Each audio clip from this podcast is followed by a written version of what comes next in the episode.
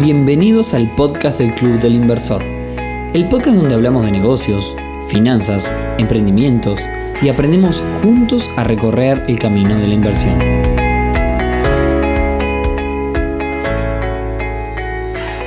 Bienvenidos a un nuevo episodio del podcast del Club del Inversor. Episodio número 16, hoy viernes 11 de septiembre, una fecha bastante peculiar para nosotros los millennials que nos quedó creo que marcados a todos por aquel atentado a las Torres Gemelas. Creo que incluso todos nos acordamos qué estábamos haciendo en aquel momento. Pero bueno, aquí estamos para hablar de inversiones y hoy vamos a hablar de ser un inversor ángel. Pero antes y como siempre, clubdelinversor.uy, una plataforma, una web, una comunidad para aprender, para compartir experiencias, para hacer negocios y encontrar ese socio para desarrollar un emprendimiento, para pedir un consejo a esta altura, para un montón de cosas más. Hoy tenemos un par de avisos también para pasar. El primero es de agradecimiento, agradecimiento para todos los que nos escuchan y que los comparten y que les parece que esto aporta valor. Eh, en dos meses y poco que llevamos con este podcast, ya estamos entre los primeros 30 y algo de podcast más escuchados de, del Uruguay. Y como digo, esto es gracias a ustedes. Así que bueno, si les parece que, aporta, síganlo compartiendo y, y bueno, contándoselo a otras personas. Y el segundo aviso es que el día de hoy, viernes 11 de septiembre, vencen las inscripciones para el concurso que estamos promocionando. Es un concurso de inscripción gratuita en donde competimos para ver quién es el mejor CEO o el mejor director de empresa, director gerente general, como le quieran llamar, en donde ustedes van a, mediante un juego que es una simulación de negocios, ustedes van a recibir una empresa y van a tener que tomar decisiones y el que obtenga mejores resultados con esa empresa ficticia va a ser el ganador. Se va a ganar una membresía anual del Club Inversor y el segundo premio va a ser un kit de libros de negocios, entre ellos el, el de mi amigo y socio Rodrigo Álvarez, Neurona Financiera. Así que como les dijimos en el episodio anterior, se registran en www.businesssimulator.com.mx barra torneo. Tengo entendido que quedan muy poquitos cupos. Eh, habíamos hecho eh, con 50 cupos al comienzo, se estiraron a 100 y creo que ya andan ahí cerquita. Así que bueno, nada, si querés inscribirte, anda rápido a www.businesssimulator.com.mx barra torneo. Y ahora sí, arrancamos con el tema de hoy. ¿Qué es un inversor ángel? Entonces es una persona que se dedica a invertir en emprendimientos cuando estos están recién comenzando. Hay varias teorías sobre este término del inversor ángel, pero hay una que dice que viene del mundo teatral y musical de Broadway, donde los productores que necesitaban financiamiento para, sus obras de teatro recurrían a personas muy adineradas que vivían en la parte más rica de la ciudad en ese entonces, que era la parte norte, que en inglés uptown, que bajaban, entre comillas, al, centro de la ciudad o, a la parte baja de la ciudad, digamos, al downtown.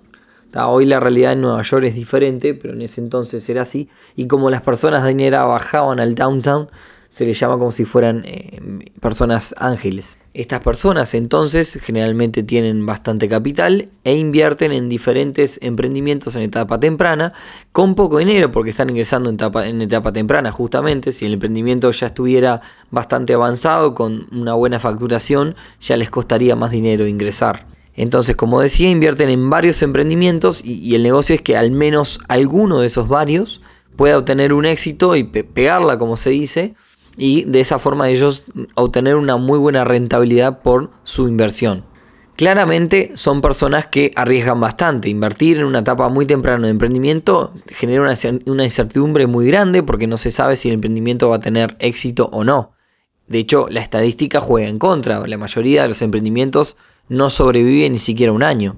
La pregunta es entonces, ¿es negocio hacer este tipo de inversiones?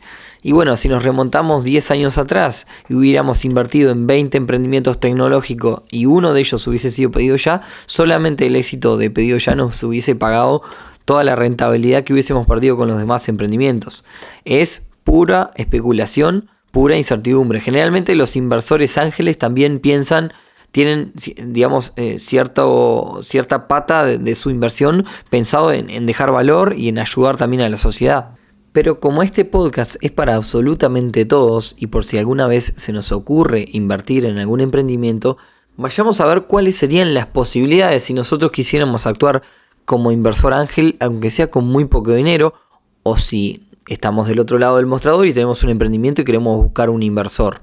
Entonces, para que les sirva a todos, vamos a separar casos y jugar con diferentes casos. En primer lugar, creo que hay que separar las etapas de los emprendimientos. Hay emprendimientos que recién están arrancando, que no han facturado absolutamente nada. Y en esa etapa no ingresan todavía los inversores ángeles.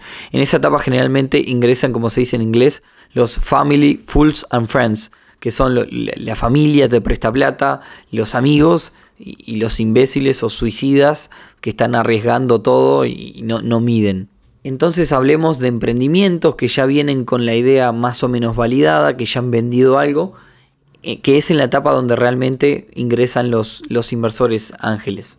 En este tipo de emprendimientos, además del producto o servicio que el emprendimiento esté dando, hay una frase que dice que muchos invierten en personas y no en proyectos. Entonces hay algunos puntos también que el inversor va a mirar que es la capacidad de gestión del equipo que encabeza el proyecto, la confianza que le transmiten los, em, los, emprendedores, también eh, el equipo de ventas, pero también van a mirar los números. Y si vamos a los números puntuales, un dato que el inversor de, siempre va a mirar y que si me paso del otro lado del mostrador, el emprendimiento debería tener muy claro a la hora de buscar un inversor, es cuánto se ha vendido o cuánto se ha comercializado ese producto o servicio hasta ahora, esas ventas, digamos, anualizadas, y de todas esas ventas anualizadas, ¿cuánto es el costo? Es decir, con qué margen. Es decir, vendí, supongamos, 10 mil dólares en un año y me costaron, hacer esos 10 mil dólares me costaron 3. Es decir, que yo ahí tengo un margen del 70%. ¿Qué quiere decir esto? Que yo por año voy a ganar aproximadamente, porque hay otras, a otras variables, 7 mil dólares. Y acá entonces viene el primer caso. El emprendimiento le pide dinero al inversor y a cambio le ofrece un porcentaje de la empresa. Imaginemos entonces el caso este que estaba mencionando, la cual la empresa gana 7 mil dólares por año. Imaginemos que el emprendimiento este le pide 35 mil dólares al inversor por el 50% de la empresa. La primera conclusión que yo puedo sacar de esto es que si yo estoy pidiendo 35 mil dólares por el 50% de mi empresa, estoy entendiendo que mi empresa vale 70 mil dólares. Le estoy dando una evaluación. Y en segundo lugar, y del lado del inversor, el inversor está poniendo 35 mil dólares por el 50% de una empresa que gana 7 mil por año. Es decir, el inversor se, está, se estaría quedando con 3.500 por año. Y como puso 35 mil, el inversor va a demorar 10 años en recuperar su inversión. Esto es equivalente a una renta anual del 10% anual en dólares en este caso. Todo esto considerando que la empresa va a seguir vendiendo lo mismo. Puede ser que la empresa empiece a vender mucho más y el, inversor recupere mucho más rápido su plata o puede ser que la empresa se vaya a la quiebra y el inversor pierda toda su plata. Es parte del juego en el que se mete un inversor al invertir en emprendimientos en etapa temprana. Y volviendo al hilo conductor de todo esto, acá se está cediendo 50%. Es decir, que yo por alguien que me dé plata le estoy dando la mitad de la empresa. Generalmente suele ser un poco menos, porque en realidad acá le estoy dando, eh, digamos, estoy compartiendo las decisiones. Y lo que yo quiero no es un socio, sino un inversor. Entonces generalmente se cede un poquito menos de porcentaje de las empresas y más que nada al comienzo. Ese es entonces el primer caso.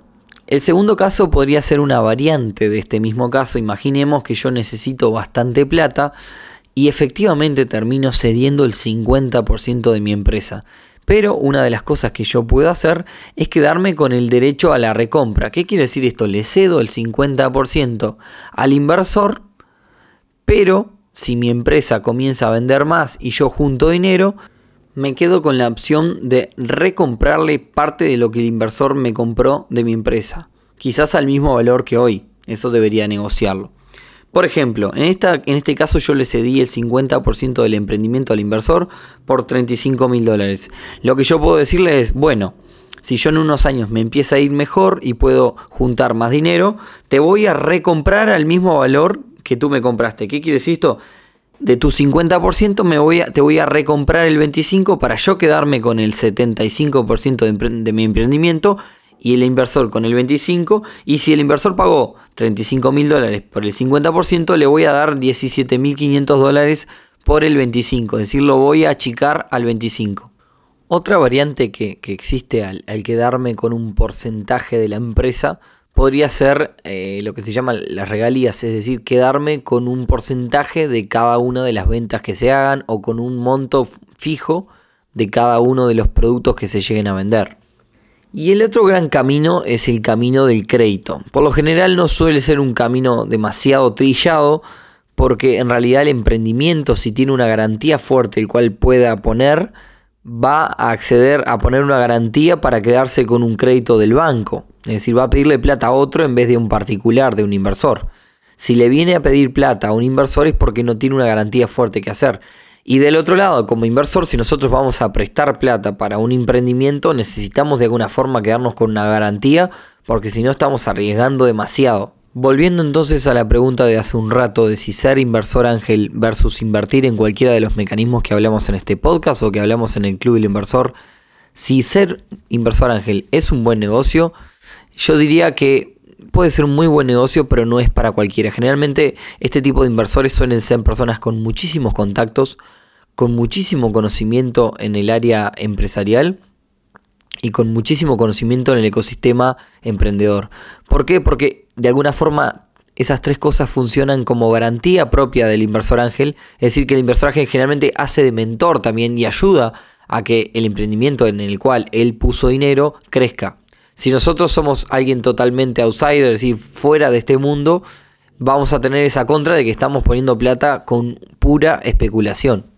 Por ejemplo, una opinión personal sobre el tema, si yo tengo la posibilidad de invertir en un mecanismo de inversión que me paga 10% anual en dólares y voy a invertir en un emprendimiento en el cual el riesgo es 50 o 100 veces mayor que invertir la plata en un mecanismo seguro, digamos, entre comillas, la rentabilidad debería ser también muchísimas veces mayor que la de invertir en un mecanismo de inversión tradicional. Y la siguiente pregunta es, como inversor, ¿dónde puedo encontrar las posibilidades para invertir en diferentes emprendimientos en etapa temprana, que es el tema del día de hoy?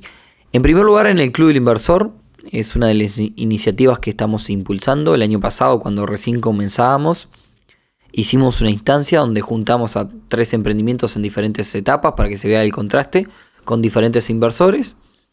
Y este año, bueno, ahora que, estamos un poquito más establecidos, también tenemos ganas de seguir impulsando eso. También, por otra parte, eh, nos llegan de forma bastante seguida eh, oportunidades en emprendimientos, en negocios que ya están andando y demás, y son las oportunidades que, les transmitimos a, los socios a través de nuestras diferentes eh, canales de difusión. Y en segundo lugar, es una buena idea acercarse a las diferentes instituciones que apoyan los emprendimientos, como son las incubadoras, las universidades. Todo ese tipo de instituciones suelen estar cerca de un montón de emprendimientos que estoy seguro que están ávidos de conseguir fondos.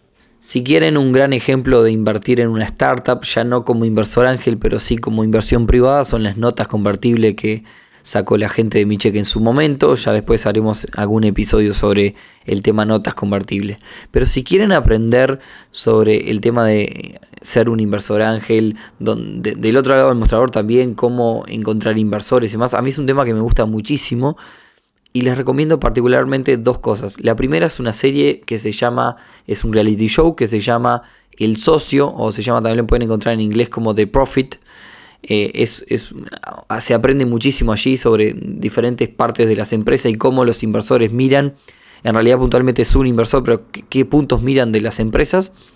Eso por un lado.